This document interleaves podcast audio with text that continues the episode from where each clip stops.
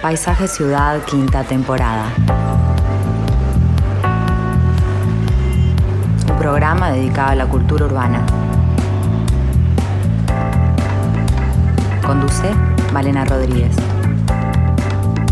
Participa William Ray Ashfield. Una realización de BMR Productora, Cultural. Productora Cultural.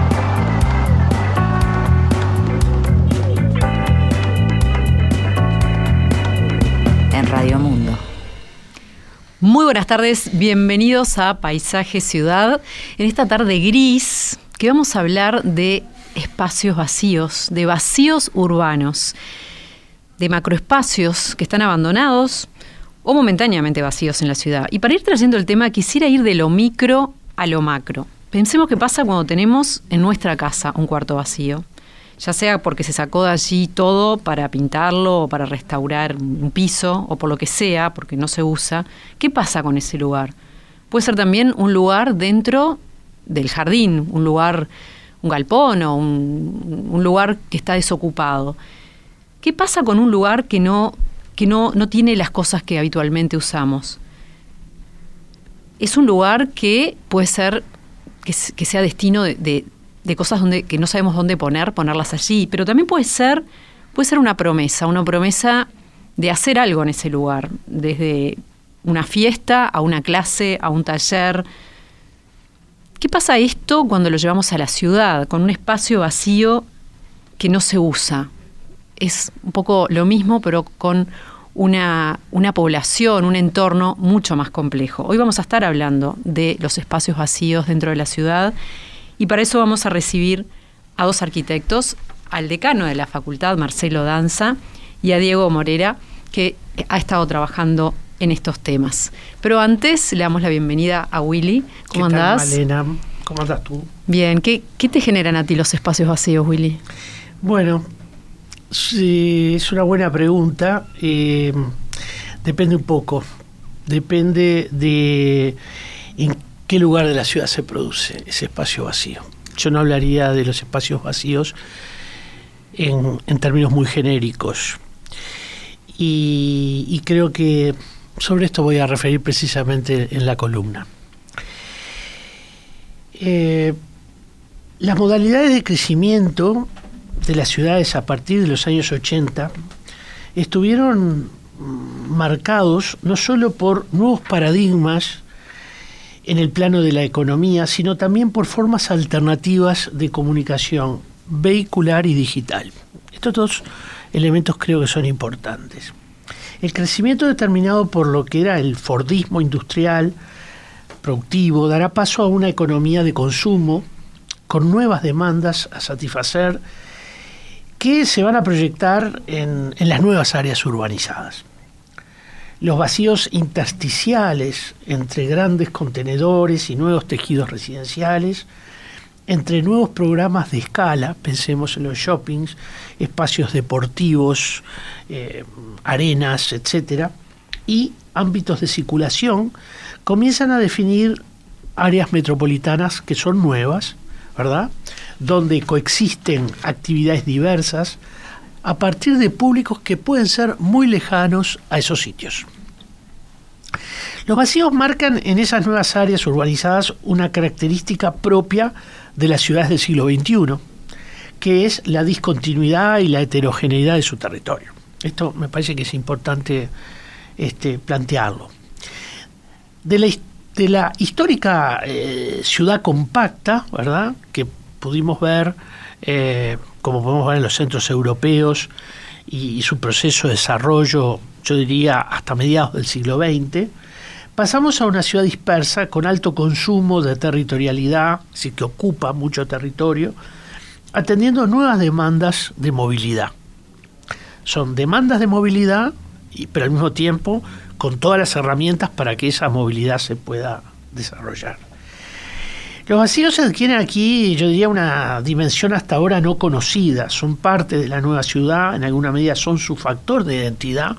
Si pensamos en, grandes ciudades con macro desarrollos, ¿verdad? Como Los Ángeles o esas grandes ciudades, eh, bueno, podríamos decir que efectivamente que la discontinuidad, la heterogeneidad, los vacíos eh, son parte de, son un factor de identidad allí. Y por lo tanto, podríamos decir que no nos preocupan demasiado. Y por aquí parte de la respuesta a tu pregunta. Pero si pensamos, en cambio, que en muchas ciudades latinoamericanas sobre todo, pero también del mundo asiático, esos vacíos pueden registrarse, eh, como sucede desde hace ya tiempo, en tejidos históricos, con seguridad lo miraremos desde otro lugar. Los vacíos en las áreas periurbanas pueden ser entendidos como lo no ocupado, resultado de un proceso de transformación y crecimiento. En cambio, los vacíos producidos en los sectores centrales y más consolidados solo parecen entenderse como el resultado de una degradación, una pérdida de valor, y cuyo, bueno, cuyo destino inevitable sería la tugurización, la inseguridad y eh, la ausencia, podríamos decir, en dichos vacíos, de relaciones sociales sanas, en la mayoría de los casos con tendencia a la informalidad. Si bien es cierto que eh, muchos de estos espacios pueden constituirse en ámbitos de oportunidad, la mayoría de las veces parecen reservados a esa sistemática degradación y a la pérdida de conservación, ya que es muy difícil revertir estos procesos fundamentalmente en, nuestras ciudades latinoamericanas. La reutilización de lugares eh, vaciados, podríamos decir, esos vacíos, que en realidad no eran vacíos, pero comenzaron a quedar vacíos, implica, por cierto, una, una gran inversión y una cierta garantía de éxito particularmente éxito en dos direcciones. Por un lado, el éxito social, o sea, para poder revertirlos, con seguridad el nuevo programa deberá tener un alcance y un, de éxito en términos sociales, sin el cual nada es posible. Por otro, el éxito económico, sobre todo si queremos que esos vacíos puedan resolverse con la, eh, con la participación del capital privado. Pero ambos están de la mano porque muy difícilmente haya un éxito económico si no hay un éxito social. Son muchos los ejemplos a los que podemos referir hoy en el contexto de nuestra ciudad. El mercado modelo, la estación de ferrocarril, la vieja estación de AFE, un sinnúmero de manzanas en zonas como La Aguada o Arroyo Seco, que están vacías, efectivamente. También un área importante de la ciudad vieja, sobre todo el área que está más próxima a, la escollera, a la sí. Eh, y edificios en esta parte de Montevideo, como lo son la vieja Facultad de Humanidades o la Escuela de Enfermería Carlos Neri, todas, todos grandes edificios este, que están vacíos. No preocupa eh, ese vacío visual porque todavía esos edificios ocupan ese, ese lugar vacío, pero están vacíos y eh, podemos percibirlos como vacíos por su grado de deterioro. Eh, bueno, simplemente por citar algunos ejemplos, ¿no? El predio de la ex compañía del gas en la Rambla Sur nos enfrenta, nos enfrenta perdón, también a uno de esos vacíos que merecen ser debatidos al tiempo que considerados como área de oportunidad para la ciudad. En muchos de estos espacios la materialización, podríamos decir, de proyectos exitosos, repito, social y económicamente viables, significarán con seguridad impactos de alta positividad no solo para el propio vacío y su contexto, sino también, creo, para, para toda la ciudad. Sí, plantea un montón de temas, ¿no? Esto de, de, los espacios vacíos. Vamos a estar hablando entonces en minutos nomás con Marcelo Danza y Diego Morera.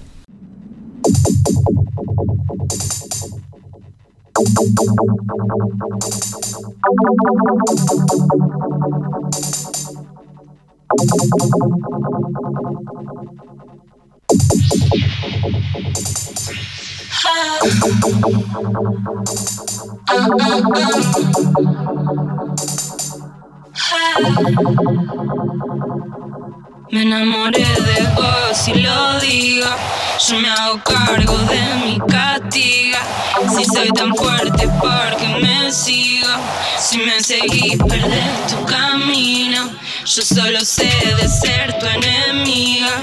Cuando lo siento brille y no how feel. No sé qué estrellas estoy mirando. Te veo venir y me voy soltando. No te destruyas, la estoy viajando. Tu mecanismo me va gustando. Ah.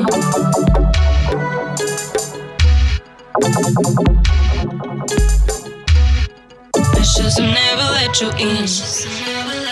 Nos conocimos por huir. Fui tu fractura, fui tu fin. Frágil sedosa de marfil. Just never let you in. Nos conocimos por huir. Fui tu fractura, fui tu fin. Frágil sedosa de marfil. Conocí a otro chabón y le dije bombón, tu esperanza, tu don, me le paz sin el ron. Sin paciencia, incoherencia, ama queen, social conciencia. Escuchamos a Nomusa que eh, grabó este clip Montevideo 333 en el ex Mercado Modelo. Y ya le damos la bienvenida a Marcelo Danza, arquitecto. Se, empe- se desempeñó como curador del pabellón de Uruguay en Venecia en dos ocasiones. Desde fines de la década de 1980 ejerce la docencia, talleres de anteproyecto y actualmente dirige el taller Danza. En 2017 asume como decano de la Facultad de Arquitectura, Diseño y Urbanismo de la Universidad de la República. Bienvenido. Muchas gracias. Gracias por la invitación. Gracias por venir. Diego Moreras, magíster y doctorando en comunicación arquitectónica por la ETSAM Madrid, de España, y arquitecto y docente en la UDELAR. Trabaja enfocado en la promoción de la dimensión cultural de arquitec- arquitectura como co-coordinador del programa Usina Innovación Colectiva de la FADU UDELAR. Bienvenido. Hola, muchas gracias a todos. Bueno, antes que nada, eh, preguntarles cómo es que surge esta usina de innovación y cómo ha sido esta experiencia que ya lleva un par de años, ¿no? Sí, bueno, desde el 2019 fue la, la- la primera Festival de Arquitectura, Diseño y Ciudad. Y surge como una de las propuestas cuando empezamos el primer periodo de Canato que queríamos hacer, en tanto pensar alguna actividad que convocara a todas las carreras que están dentro de la FADU. La tradición que tenemos de arquitectura generaba que los principales eventos internacionales que teníamos venían vinculados a la arquitectura y al urbanismo. Los seminarios Montevideo fueron en ese sentido un punto muy alto, desencadenado por el decano Otero en su momento, en donde vinieron personajes de la primera plana urbanística global. Y bueno, eh, fue una tradición muy fuerte y sostenida en la facultad. Eh, que una facultad que cambió, digamos, ¿no? que no solo es de arquitectura y urbanismo, sino que tiene disciplinas vinculadas al diseño de objetos, de textil, de paisaje, etcétera.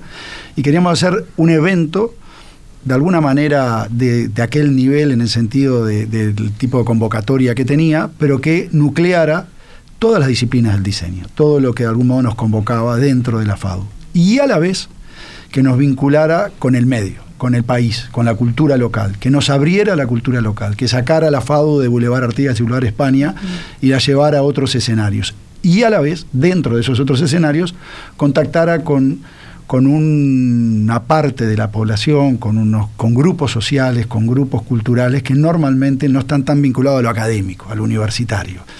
Y bueno, eh, la idea de hacer una convocatoria amplia que se fue decantando y consolidando y entendimos que lo mejor era, por un lado, conformar un, comité académico de la facultad representado por docentes jóvenes de todas las carreras y por otro lado un grupo de trabajo, de los cuales Diego Morera, que me acompaña hoy, fue uno de los eh, convocados y, y pionero en esto también. Nosotros lo conocíamos de una experiencia que venían desarrollando en el pabellón de Uruguay en la Bienal de Venecia, justamente, más su desempeño como estudiante recién recibido en aquel momento.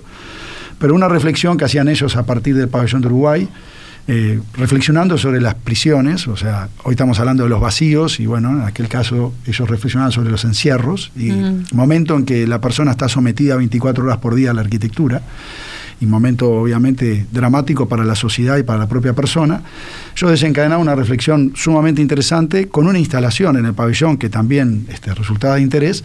En aquel momento los convocamos, tuvimos algunas reuniones y de algún modo se fue desencadenando todo esto en el cual estamos hoy, que, que es un proyecto en realidad que sigue vivo y nos ilusiona mucho. ¿Cómo fue este, esa primera experiencia que tuvieron, que, que recordás, que tomaron como para después seguir aplicando? Bien, sí, como, como comentaba Marcelo, una de las preocupaciones era cómo, además de vincular las carreras entre sí, cómo vincularnos con el afuera de la facultad. Entonces nos pareció que como una estrategia teníamos que posicionarnos en un lugar potente para atraer un público que habitualmente no se vincula con actividades académicas o que tengan que ver con, bueno, con la arquitectura tal vez o el diseño. Yo creo que esto que está diciendo es muy importante porque no tenemos tradición, a pesar de que en la facultad hablamos mucho del contacto con la realidad, con la sociedad, con el medio. Eh, en realidad no es así, la historia de, de nuestra facultad no es así. Eh, y esto me parece que justamente es un- una idea innovadora en términos reales. Claro, y en el momento empezamos a discutir, lo hacemos en la facultad, lo hacemos en la universidad, en qué lugar hacerlo, y, y- y como estrategia dijimos, no, busquemos algo más potente todavía, entonces en un momento surgió la opción de, de pedir a AFE, a la estación de AFE, como, como lugar para iniciar las actividades, y que tuvimos una reunión con el, el- el ministro Rossi, que era el ministro en, aquella, en aquel momento, que era de quien dependía, como, digamos, como el, el lugar, y increíblemente nos dijo que sí, o sea, como algo que parecía medio imposible, se volvió posible, que fue abrirlo durante cuatro o cinco días, más los días previos, ¿no? De toda la preparación, del montaje de, las instalaciones, y abrirlo al público, lo que sí funcionó en el sentido de que mucha gente se empezó a enterar, también eso atrae a los medios, ¿no? Se, se empieza a generar como, Claro, la como curiosidad fue como un una motor curiosidad, claro. Entonces de repente estaba, por ejemplo, la televisión, o nosotros también estuvimos acá, ¿no? Eh, hablando de arquitectura en un lugar, porque en realidad la excusa era conocer el lugar, pero eso genera como una apertura que, que integra muchos públicos diferentes. Entonces esa estrategia después la, la empezamos a, a entender y a, a sentir que se podía aplicar en otros lugares. Y en ese momento, eh, ¿con qué se encontraron? Que fue tipo, bueno, vamos a tomar nota de esto, porque no decir un- a una construcción que estaba cerrada, este, qué imponderables surgieron, que, que, que, bueno, Sí, primero conocer mucho el lugar, ir con cuidado y después empezar a pensar como, ahora le llamamos como arquitecturas blandas, o con- cómo activarlo como estratégicamente, porque tampoco podemos destruir el lugar, no podemos como, ¿no? como fijar cosas que queden fijas. o sea, normalmente hay como una, una este, se sabe bien cómo está para tener cuidado, o, o no es, a veces no está esa información. Y eso es algo que tenemos, depende del caso, como vincularnos e irlo como A veces tienen que ir a- ustedes a testear, a ver qué... Sí, a, a entender el lugar y entender las posibilidades que puede tener. Sí. En este caso, claro, había gente que ya estaba encargada de cuidar el lugar, entonces es vincularse con esa gente que por lo general conoce muy bien. Porque hay lo cosas que, sí, por lo ahí que no. que no se ven, ¿no? Claro, Pueden estar en mal estado y que no tenés ni idea. Sí. Exacto. Y ¿Cómo- además cómo este- en este caso es una, un edificio que estuvo cerrado mucho tiempo, pero es verdad que partió de una restauración a nuevo que tuvo allá por la década del 90 este, y eso, eh, bueno, da ciertas tranquilidades. Pero lo que es interesante es que es una intervención muy aséptica, en el sentido de que es una intervención eh, donde el, ejercicio de lo expuesto es lo que le da sentido a algo que está vacío, ¿no? Entonces, esta es una cuestión bastante difícil, los europeos han trabajado mucho en esto, en cómo, digamos, reactivar de repente una enorme fábrica para la, cual no hay eh, fondos, pero sin embargo, eh, con algunos resortes digitales, eh, se puede no solo permitir conocer el edificio, sino es un camino para la puesta en valor, porque la medida que todo el mundo ve ese, ese, ese edificio por dentro, sucede que las obligaciones políticas empiezan a ser otras. Claro. Claro, ese era otro de nuestros intereses, que era posicionar a la facultad como para que se hable del tema, ¿no? O sea, la facultad de arquitectura está acá para que podamos hablar y juntarnos, incluso hablar adentro del propio lugar, ¿no? Entonces eso ya, ya lo instaura en la discusión pública de alguna forma. Ah, Probablemente ya estuviese en la, en la opinión pública, ¿no? Pero se pone en tela de juicio y se invitan voces para que, para que opinen. ¿Qué modelos tenían en ese momento de afuera? Eh, Willy recién se refería a algunas cosas europeas, pero ustedes tenían ya así un modelo o algo que, fuera como un faro El- sobre todo ahora como que estamos que estuvimos trabajando con el mercado modelo, lo que estuvimos mirando mucho son ejemplos, bueno, en Argentina el Recoleta, sobre todo como en cuestiones de gestión y de generación de programación. Eh, en Argentina el Recoleta, por ejemplo, el Conex, que son espacios, bueno, que eran que tenían otro uso, que ahora se transformaron en centros culturales y que tienen una programación como muy fresca, muy joven. En Madrid el Matadero, el Media Lab, que ahora bueno cam- cambió de lugar, pero que también funcionaba muy bien, Casa Encendida, que son eh, que tienen como una programación muy fresca que convoca a públicos jóvenes de como una forma bastante como efectiva y, que tratan temáticas radicales y tal. Y era un poco como ver qué hacen, o sea, son lugares que conocemos además, entonces cómo trabajan para ver también cómo podíamos trabajar acá, ¿no? Adaptarlo. De hecho, Diego, entre la experiencia de AFE y la experiencia del mercado modelo, estuvo en Madrid eh, unos cuantos meses haciendo la maestría. Este, también, obviamente, con muchas de estas cosas en la cabeza y son los temas que normalmente trabaja también en la, en la actividad académica. Este, y sin duda también fue un momento que nutrió mucho a toda la, experiencia, ¿no? Ahora, ¿cómo es interesante eh, cuando nosotros vemos estos problemas en la ciudad de Montevideo? Tendemos a pensar que son nuestros problemas, ¿no? Y, y siempre, aún mirando las grandes capitales europeas, Madrid, en el caso justamente del matadero, tiene enfrente el otro edificio, que lo tiene vacío, que es magnífico, es una obra este, bastante innovadora incluso para la, modernidad de la época.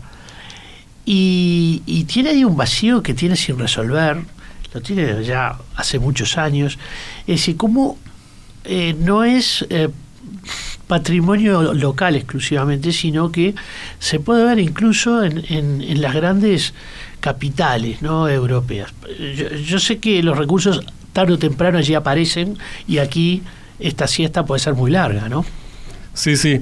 Matadero tiene una escala inmensa que muchas veces cuando vas eh, no hay nada en realidad. Entonces, no es que uno se imagina que está todo el tiempo pasando algo, pero en realidad los recursos que hay es para activarlo para ciertas cosas. Hay obras Claro. de teatro que son de noche, hay cine que es a cierta hora, los fines de semana. Entonces, pasa mucho de que está, pero no está todo el tiempo activo, ¿no? Entonces, también entender un poco que esa inactividad puede puede no ser algo malo, o sea, no, no traer la ansiedad de que todo el tiempo tiene que haber cosas, es también entender, estamos como trabajando mucho con el tiempo, con lo temporal, ¿no? Claro, me imagino. Con el ahora y el futuro lejano y trabajar en el futuro intermedio, trabajar como, ¿no? Cómo son los tiempos del ocio, del, de- del día a día, de la gente, ¿no? Entonces, cómo es el tiempo del evento. Son como cosas que estuvimos pensando mucho. Antes de, de centrarnos un poquito más en, en esta experiencia del mercado modelo, también hicieron una activación en el dique Maguá. Eh, ¿Y cómo, cómo fue este, esta, esta experiencia, digamos? Eso fue en el marco de- del concurso que se organizó para y de concurso de ideas para el dique, que en aquel momento entre la facultad y la intendencia, y no me acuerdo si estaba el ministerio también. Yo no me acuerdo exactamente, pero yo creo que hay una cosa muy buena en esto que sí pasó y es que el medio eh, o actores del medio, de actores políticos o de la gestión, reconocieron una- un espacio, un lugar como para poder este, convocar y generar eh, eventos de activación eh, de estos lugares, digamos, ¿no? O sea que de alguna manera aquello que pasó en AFE tuvo ese doble efecto, que mm, en realidad estaba de alguna manera buscado, pero Como quizás... buscar un poquito la apropiación. Exacto, pero por ejemplo cuando pasó esto y había que abrir, o, o estaba el planteo, o se planteó la idea de abrir este, el dique Magua durante un día, para que la gente también pudiera verlo y ver el paisaje desde ahí, lo que significaba, etcétera, surgió todo un tema, cómo abrirlo, cómo hacer, todo el tema de la seguridad, qué pasa con esto, cómo eh, insta- a generar algo que, le diera cobijo a ese evento y que de algún modo eh, eh, pudiera dar eh, generar el marco también ¿no? del disfrute. Entonces, bueno, se nos convocó concretamente para eso. Digo, a, a la facultad en el sentido de, de- de, bueno, se desarrolló un convenio específico, etcétera. Estuvo trabajando también el, el grupo de, de usinas, se hizo una pequeña publicación para contando un poco la historia también del dique, como un, en formato tabloide, este, entonces un diseño también específico, etcétera, se la repartía a los visitantes durante ese día que fue un día espe- espectacular, además fantástico, un atardecer increíble, ahí en la Rambla este, se, se pudo Es un lugar realmente lugar. único para bueno, el además atardecer. estos lugares vacíos Sí. Eh, también van teniendo como un aura singular, ¿no? O sea, no es lo mismo aquel sábado de noche que hicimos el cierre de la primera usina en AFE, en ese hall este, abandonado pero ocupado en ese momento y teniendo una cosa casi surrealista de tener un escenario en el cual arquitectas españolas de primerísimo nivel estaban dando su conferencia y todos estábamos sentados ahí como este, sabiendo que además un rato después se iba a cerrar de nuevo y eso iba a, a- a- iba a volver a ser tragado de alguna manera por, por, por, por ese, por esa realidad. Este, que, que- que estar en un lugar, bueno, acondicionado con... No es lo mismo, no digo que sea ni mejor ni peor. Y esto es lo mismo, ¿no? También esa apertura momentánea en el dique tiene un marco, un aura, este, que, son potenciales. Todas estas cosas creo que está bien y fue un- uno de los grandes aciertos y, Diego y el grupo fue uno de los pioneros. Ellos fueron los que propusieron hacerlo en AFE. Yo me acuerdo haberles dicho, imposible, esto no nos lo van a abrir. Le dije, te acompaño a hablar con el ministro porque estoy acá para hacer lo que me digas, yo me, pongo a tu servicio, pero mira que vamos a ir este, a, a que nos diga que no, porque era un momento además muy conflictivo con el propio eh, eh, AFE. Y tuvimos como dos horas ahí hablando, hablando. Empe- empezó que no, la respuesta, y de algún modo, este, a partir de la conversación. Aflojando. Sí, fuimos logrando, bueno, eh, vayan a verlo y vamos a ver, y bueno, y nos contestó que sí. Este, y yo creo que ahí hubo, hay un, un tema interesante, ¿no? También de, sobre todo por las bajas energías que tenemos, cómo poder activar algunas de estas cosas. Nosotros tenemos que ser muy selectivos, ¿no? En las economías nuestras, que, que- que- que no tenemos tanta potencia a veces para la intervención en la ciudad, realmente hay que ser muy selectivo, casi una lógica de acupuntura, dónde intervenir y cómo. ¿Dónde queremos poner el foco? Y sí, para intentar a partir de eso desencadenar el mayor número de cosas posibles, ¿no? Este, con recursos realmente mínimos. También un poco lo que pasó en el mercado modelo es una derivada segunda o tercera de esto, digamos, ¿no? Este, y bueno, se hicieron intervenciones, eh, yo creo que muy interesantes. A mí siempre me sorprendió mucho cada vez que iba la gran variedad de público, variedad etaria, variedad cultural, variedad social. En el mercado. En el mercado. Cuenten un poquito cómo fue lo del mercado, porque no todo el mundo por ahí lo tiene claro, cómo fue la, propuesta. Sí, eh, el mercado dejó de funcionar donde funciona actualmente en, el, en marzo del, del año pasado, en el 2021, y a nosotros nos convocó la Intendencia eh, en diciembre del 2020 como para empezar a, a trabajar un proyecto que en el momento todavía no tenía forma de, eh, de trabajar ya desde el primer día de la mudanza en adelante para transformar el espacio en, otro- en, en algo que fuese distinto, en el entretiempo entre que el futuro del mercado va a ser otro Mm. y el eh, lo que sería como el dejar de funcionar. ¿no? Entonces ahí se firmó un convenio entre la facultad y eh, la Intendencia, que fue el marco de trabajo en el que estuvimos trabajando como un año y medio en total, eh, activando distintos espacios que... que O sea, iban como organizando eh, o muestras, actividades. Sí, en realidad fue mucho más ambicioso eh, porque también como trabajamos con espacio público, digamos, construyendo espacio público, ¿no? O sea, empezamos, por ejemplo, las actividades con el espacio campo, que es un espacio de una hectárea. Abierto, ahí al, al lado. Sí, que es como contra la fachada que da Centenario, que abre hacia Centenario. Eh, había locales al aire libre, que eso se, se, se removieron por una cuestión de seguridad. La Intendencia decidió sacarlo, entonces quedó una- Ustedes lo un vacío. lo pintaron, todo eso. Claro, con, con la Intendencia desarrollamos el proyecto, con, sobre todo con el Departamento de Desarrollo Urbano. Eh, desarrollamos el proyecto y bueno, se construyó, pero a la vez para nosotros es importante no solamente pensar lo físico, sino también cómo se va a vivir. Y, porque una cosa como que condiciona a la otra, ¿no? Mm. O sea, trabajamos con la idea de croma, que son estos espacios de, de efectos especiales de, de las películas, vieron que son como Sí. está todo verde para que el cuerpo se después se, se cambie el fondo. Mm, sí. Entonces lo que propusimos era un espacio que era como un cromo urbano, que era un círculo de 2.500 metros cuadrados donde todo era verde, ¿no? La- la- el mobiliario, las macetas, los carteles que había, entonces el piso también. Entonces eh, pensar cómo se tiene que activar un espacio así es distinto que activar una plaza no normal o, o del, siglo- no sé, del siglo ¿Cuál era bien el, el- el efecto que buscaban con, con esto del verde? El- o sea, lo entiendo perfecto para la tele, sí. que es como hay un... Pero en, ustedes en este plano... Eh, la idea era como, como proponer que la gente pudiese editar la plaza, así como se edita el fondo de, de una imagen. Hay efectos de TikTok y de Instagram en el que vos podés recortar a una persona, ¿no? O sea, estaba pensado para que las personas pudieran filmar. O sea, Claro, bien. a la vez físicamente el mobiliario también todo tenía ruedas, entonces todo se podía mover, entonces era como una edición entre física y digital. eh, también era como, un- como un llamador, ¿no? O sea, como, es como un espacio muy raro. Hay muchos adolescentes que lo iban a ver por el hecho de ir ahí. No, además tiene una componente muy lúdica, ¿no? Claro. Sí. Y como voy apuntando al, al público joven también. Sí. Y muy apuntando a hacerlo sin dinero, además, Mm. porque en el fondo era pintura, eh, todo quedaba pintado ese verde, que es un verde especial, además muy, como muy potente, Sí. este, y un equipamiento muy, muy básico, o sea, realmente sabemos que es efímero, o sea, obviamente, pero había realmente como poco dinero. El espacio urbano lo que tiene que es de, de glute dinero, ¿no? O sea, realmente, Sí, el sí. pavimento, la... Y un es- espacio tan grande. Es carísimo, claro, sobre todo por los metros cuadrados involucrados, etcétera. Uno piensa en eso y es realmente. Y es bien interesante porque quizás de los primeros que lo entendieron fueron los más jóvenes. El día que Claro, se abrió. un me lo decís así, digo, que pa, había ya me imagino los TikToks lo llevara, y fue con unos dinosaurios, ¿no?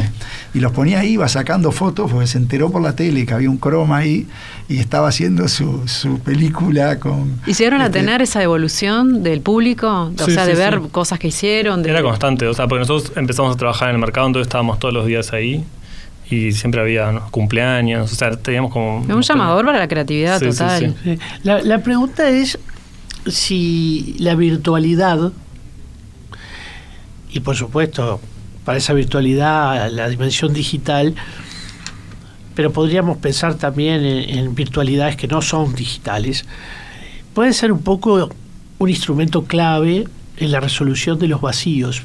En este caso, las experiencias de ustedes fueron experiencias acotadas temporalmente.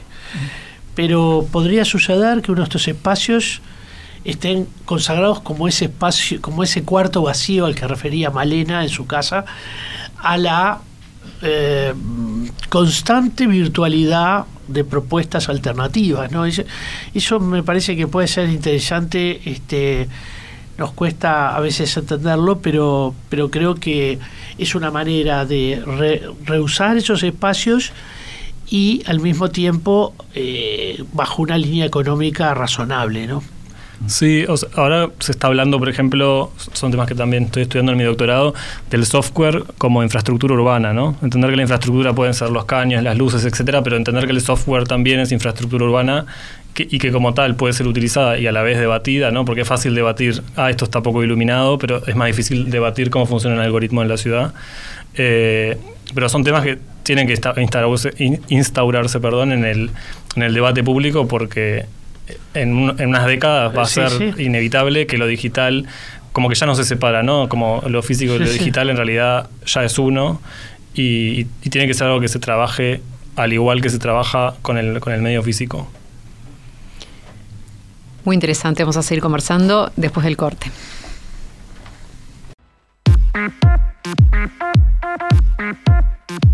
Lo más valiente que diré en mucho tiempo es que te extraño y que están intactas las ganas de vos. Y si mañana me voy, eso no puedo cambiarlo. Quédate un rato más, vamos a asegurarnos. Sagrado presente, vamos a honrarlo. Tu latido y mis latidos sincronizarlos. Tu mayor piropo fue quedarte tarareando ese demo que te mandé, que no te conté, pero hablaba de vos. Qué lindo suena tu voz, me hace sentir el mejor. Afuera tanto bla bla que quiere vernos temblar, pero acá no more drama. Olé la canela, la casa está ahumada. Te preparé más sala como a vos te gusta, bien Salud por esta noche que la indica. Las despedidas no sirven de nada. Sufrir es para giles, amar es para valientes. Muchas hablan, pero solo vos sentís todo el fuego que traigo. Es una conexión especial cuando beso tus labios. Estoy tan cansado que si no me abrazas me caigo. Retrasemos la miseria de tener que decir adiós. Nunca fui a hablar mucho y ahora caigo De que siempre Santi Mostafa. Y escuchamos a Santi y- retomamos la conversación con Diego Morera y Marcelo Danza. Estábamos hablando del mercado modelo. Qué desafío este, la parte interior con, con esa altura, ¿no? Porque estar ahí, eh, me acuerdo de ir justamente un día que todavía quedaba un poco de la exposición que habían hecho, no recuerdo el nombre, que tenía varias este, como estaciones eh, este año. Ah, Y sí, la hubo- exposición de, Sí, sí, de- que hubo. sí, y este y había, y había también unos, unos recitales ahí con, con Luciano Superbiel y Juan Casanova. Y estaba buenísimo, pero yo pensaba, qué difícil ambientar, porque es tan grande que darle calor a ese lugar, hay que remarla. ¿Cómo, cómo fue la experiencia este, de ustedes y, y cómo continuó? Sí, eh, bueno, la estrategia que se, se fijó con la Intendencia era de tapabilizar, ¿no? Hicimos primero espacio campo, que aparte todavía la pandemia estaba como más prendida, entonces era un espacio abierto y después decidimos que fue en marzo de este año que se abrió el espacio interior que se acondicionó, ¿no? Que solamente se abrió al público la explanada de principal, ¿no? Porque después hay un sótano que tiene la misma área, después hay otros espacios más del mercado, pero que esa, esa sola, solo ese espacio tiene 14.000 metros cuadrados, ¿no? Y como decías vos, tiene una altura de 30 metros en el medio, o sea que entraría como un edificio de 10 pisos en el espacio central, digamos. Ahora, son esos espacios que a los arquitectos nos encantan, ¿no? Eh, yo creo que ahí uno siente ese, esa idea de lo sublime, ¿no? Que es justamente que no es solamente la idea de, de una belleza este, sin definición. Lo, lo sublime es justamente esos espacios que nos dan un poco de terror. Quedamos nos- chiquititos ahí, que en nos- los cuadros de nos- Iturri. no- La catedral gótica. Claro, hay un gigantismo, ¿verdad? Que, que es realmente fascinante y que yo pienso que en realidad todo el mundo sabe apreciarlo, pero en particular los, los arquitectos tenemos devoción por esos macroespacios. ¿no? Sí, mu- muchas veces pasaba que entraba un camión al espacio y parecía de juguete Sí, sí, cuando lo veías de arriba porque eh, te humilla el espacio. Y fue como un gran desafío y a la vez una gran oportunidad. Todo lo que se po- ponía dentro quedaba enano, pero bueno, a la vez era como también entender que lo que importaba también era el espacio entre las cosas, ¿no? Y cómo eso podía llenarse de gente y de, usos.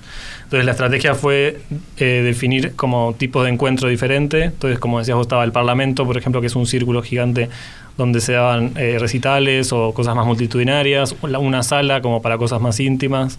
Después la Federación de Skate montó un skatepark, que es el primer skatepark techado del Uruguay, que venía con un convenio con otra con participación de la Intendencia. Es muy lindo ver la gente de- Sí. desplazándose, Sí. ¿no? Con, con patines, lo Sí, que sí, fuera. sí. Después otro espacio, una esplanada que se destinó como a mesas y sillas que también tenían ruedas, que, eh, que le llamamos Plaza Taller, que es donde se daban todos los talleres y los laboratorios que hubo. Una cancha, juegos inflables para los niños que abrían los fines de semana. O sea, eh, puede entrar todo y era como atender muchos públicos, muchos usos y entender cómo podía convivir todo eso, que era como lo más rico. Sí, sí, claro. Y eso se continuó. Claro, nosotros el convenio lo terminamos eh, en abril, después de, hubo otro festival de, de arquitectura y diseño y, y a partir de ahí, eh, digamos, la Intendencia lo, lo mantiene, se mantiene abierto, es como un espacio público que fu- funciona como, no sé si de 9 a 11 o tiene como un horario bastante extendido y la Intendencia lo continúa abierto con, digamos, con los mismos espacios y eh, trabaja con programaciones más fuertes, digamos, en fechas especiales como algunos fines de semana o, por ejemplo, cuando fue las vacaciones de julio hubo como una programación bastante cargada para actividades para niños y se llenó, o sea que eh, funcionó igual, digamos, sin estar nosotros.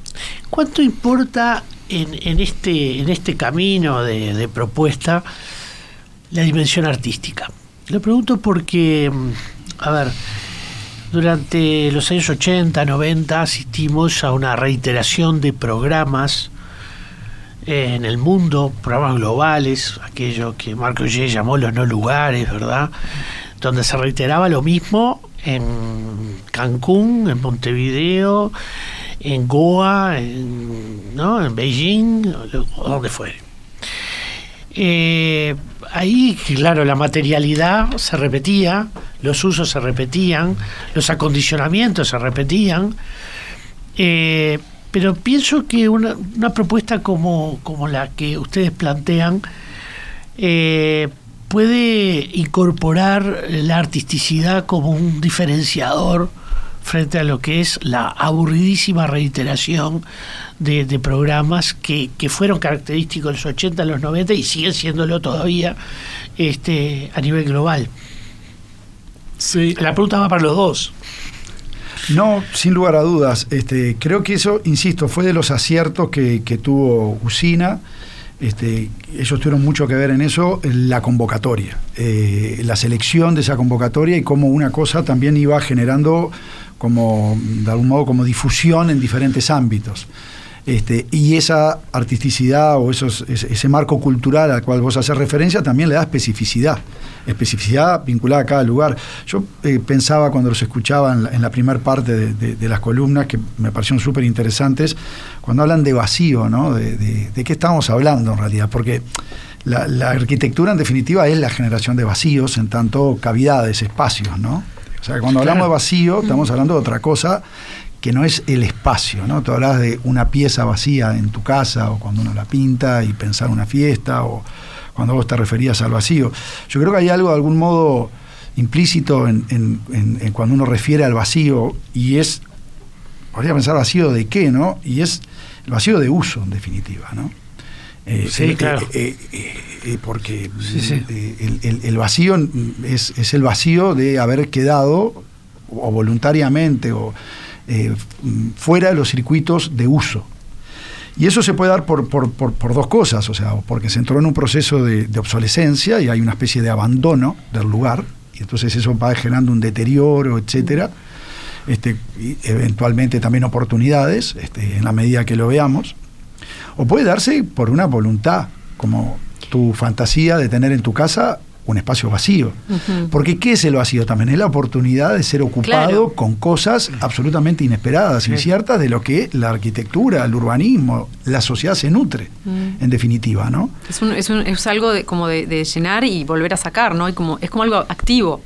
De alguna de algo que manera. está vivo, ¿no? y de alguna manera yo diría en abstracto y yendo más. Sería uno de los objetivos de la arquitectura generar esos espacios, ¿no? En definitiva, muchas veces, de hecho, la arquitectura se piensa para eh, quienes la van a usar, eh, para personas desconocidas, quiero decir. Mm. Entonces, lo que generamos son cavidades, espacios, para ser ocupados, eh, activados a partir de quien la coloniza puntualmente. Eh, creo que hay una cosa como muy simbólica y muy clara de esto, que es una persona cuando se muda a un apartamento. ¿no? Los apartamentos son más o menos genéricos en sus espacios interiores, si los pintamos todos de blanco, como la fantasía que tú decías, son cavidades. ¿no? Y uno llega con sus cajas. Y las cajas tiene todo el despliegue de objetos afectivos y de, ¿no? de, de cuadros, de retratos, eh, equipos de música, o sea, lugares para escuchar música, plantas, este, muebles, etc. Altares domésticos. Exactamente. ¿No? Sí. Uno despliega ahí entonces su subjetividad su, este, y ocupa eh, con, con sus objetos de, de vida que ha ido también acumulando este, y que trae a veces de otras generaciones inclusive, y le, y- y le da un sentido a ese espacio, digamos. ¿no? Cuando hay un abandono de eso, o sea, un desinterés de alguna manera social, a veces por temas económicos, culturales, etcétera, se produce de nuevo como una latencia, digamos, ¿no? Y a veces eso se da en lugares con mucho potencial estético, ¿no? Que es un poco lo que también tú decías, por ejemplo, con el mercado modelo. Cuando uno entraba al mercado modelo vacío, era como acongojante, ¿no? Y uno tiene la sensación de que, de que, que- creo que se supo captar muy bien cuando trabajaron en el proyecto, con un desafío enorme, como tú decías, la escala, se comía cualquier cosa, de no perder el espacio, pero de ocuparlo de alguna manera con, con algo que le, diera, que le diera sentido. Estos vacíos también son los lugares que han dado espacio en la cultura urbana al, sur- al que, a que manifestaciones culturales minoritarias que muchas veces no tienen un espacio eh, o- formal dentro de las estructuras de, de la- de- de- de- de uso, este, puedan eh, manifestarse eh, de alguna manera, ¿no? O sea, todo el surgimiento de, de- de- de lo- de los espacios queer o toda esta discusión también que ha habido en el urbanismo este, sobre fines de los 90, los 2000 y quizás un poquito más adelante, respecto minorías urbanas, muchas veces también por diferentes causas, hasta perseguidas, que a partir de la activación de espacios vacíos logran también consolidarse este, en una especie de eh, grupo o identidad sin territorio, o sea, ocupando transitoriamente baños públicos, inclusive, Ahí lugares yo en creo que ¿no? el Centro Pompidou en los años 70 eh, fueron una avanzada en eso, Sí. porque ya en los 80 cuando uno iba a París decía, ¿dónde está lo mejor? ¿Adentro o afuera? Claro. Porque la ocupación de esa, de esa esplanada y de los costados, donde había una oferta musical de mimos, de artistas de todo tipo, eh, yo creo que ahí está un poco el, eh, ese, ese, ese, ese- puntapié inicial que luego sería, sería muy fuerte, como de- pero también aquellos eran, eran digamos, eh, outsiders, muchos de los que estaban en esa esplanada, ¿no? Sí, a mí me parece que ahí, y bueno, acabo de con una opinión personal, pero como que hay dos cosas importantes, ¿no? Una, el cuidado de ese espacio, que tiene que haber un cuidado, tiene que haber una intención, ¿no? De cuidar ese, porque si es un lugar que está abandonado y que, bueno, que, que- que lo usa cualquier persona, que lo usan de vivienda, ya, es como que ahí como que Sí. se desvirtúa, ¿no? Entonces tiene que haber un cuidado. Y después, eh, a mí me parece interesante esto del espacio lúdico, ¿no? De un espacio que, que- que se usa con un sentido de eh, es como un paréntesis, eh, como cuando hacemos una pausa en la vida, en la productividad, en la rutina, es un espacio de no sé qué, no sé qué puede ser. Entonces es como eso, para mí es como un espacio de posibilidades, ¿no? Entonces cuidar un espacio de posibilidades, como que a mí me parece interesante, como ese, ese punto de vista, ¿no? De decir, bueno, un lugar... Después está todo lo otro, de que si es un lugar histórico, que bueno, querés reflejar algo de esa historia que tenía o no. En el mercado modelo no lo vi tan así, no, no me pareció que hubiera como un, un querer recordar lo que, lo que era antes, ¿no? No sé, yo por lo menos no lo percibí así, capaz que estaba y no Desde me algunos laboratorios que estuvieron trabajando, estuvo por ejemplo el Instituto de Historia de la facultad Ah, trabajando y estuvo trabajando con la memoria y tal. Ahí va. Sí, sí, o sea, como que había... Pero, o sea, como, está buenísimo, pero por ahí no necesariamente, eh, no sé, me parece que está buenísimo eso de un espacio de posibilidades, que, que, que, Sí, que sí, se puede usar de distintas maneras. Y como una pausa, una pausa en la ciudad, ¿no? Porque todo corre, todo es tipo, eh, como no, en este ritmo que llevamos, es decir, bueno, hay espacios donde eh, bajamos a otro ritmo y, y- y vamos a otras lógicas, ¿no? Como, no sé, Sí, tal cual. Creo que estos tiempos de transición entre un, en un estado y otro de estos lugares no da como lugar a la indeterminación y esa indeterminación puede dar lugar como a lo nuevo, a lo radical, a lo emergente y trabajar con eso y desde la gestión, eh, desde esa programación, como que la gran pregunta es cómo dar lugar, ¿no? Entonces, un poco y como guía- guías que tuvimos fueron por un lado la idea del sí mágico, que lo aprendimos en la cárcel. En la cárcel de Punta Rieles, que funcionaba como un pueblo, el director tenía esa postura que los, los presos que, que traían propuestas, él les decía que sí. Pero también era una responsabilidad y un desafío de decir, bueno, yo quiero hacer ladrillos, bueno, hacelos, pero ¿cómo los vas a hacer y tal, no? Entonces, es decir, el sí mágico para nosotros era que cualquier propuesta que llegaba, nuestra, nuestra tendencia era decirles que sí. Después, qué lugar usar, cómo, con quién convive, era como un tema para, para definir, ¿no? Y por otro lado, otra idea que nos guió fue la idea como de las alianzas imposibles, que era juntar públicos que nunca se juntarían, ¿no? Entonces invitamos a, a- a que generen programación a personas que, que- que saben de temáticas que nosotros no sabemos, ¿no? Entender que nosotros no sabemos tipo todo lo que está pasando, sino que hay que dar lugar, ¿no? Entonces, desde los cuidados, obviamente, eh, dar lugar para que, para que emerjan otras cosas que, que exceden a nuestro autoría, a nuestro control, a nuestra forma de, de pensar y tal. Entonces me parece que entre esas dos cosas se generó un poco como ese, esa efervescencia que, que, bueno, que después como que replica en otros lugares, me parece.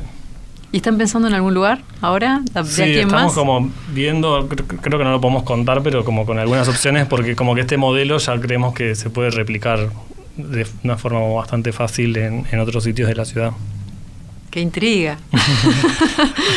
¿Cuáles son los, los vacíos que ustedes creen que constituyen los mayores desafíos de la ciudad hoy?